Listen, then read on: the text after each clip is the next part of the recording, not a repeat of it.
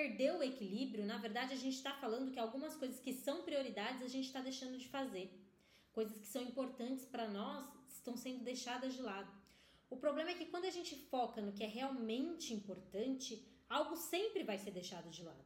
Não importa quanto você tente, sempre haverá coisas para fazer no fim do dia, no fim da semana, no final do mês, uh, no final da sua vida. Você sempre vai ter deixado alguma coisa é,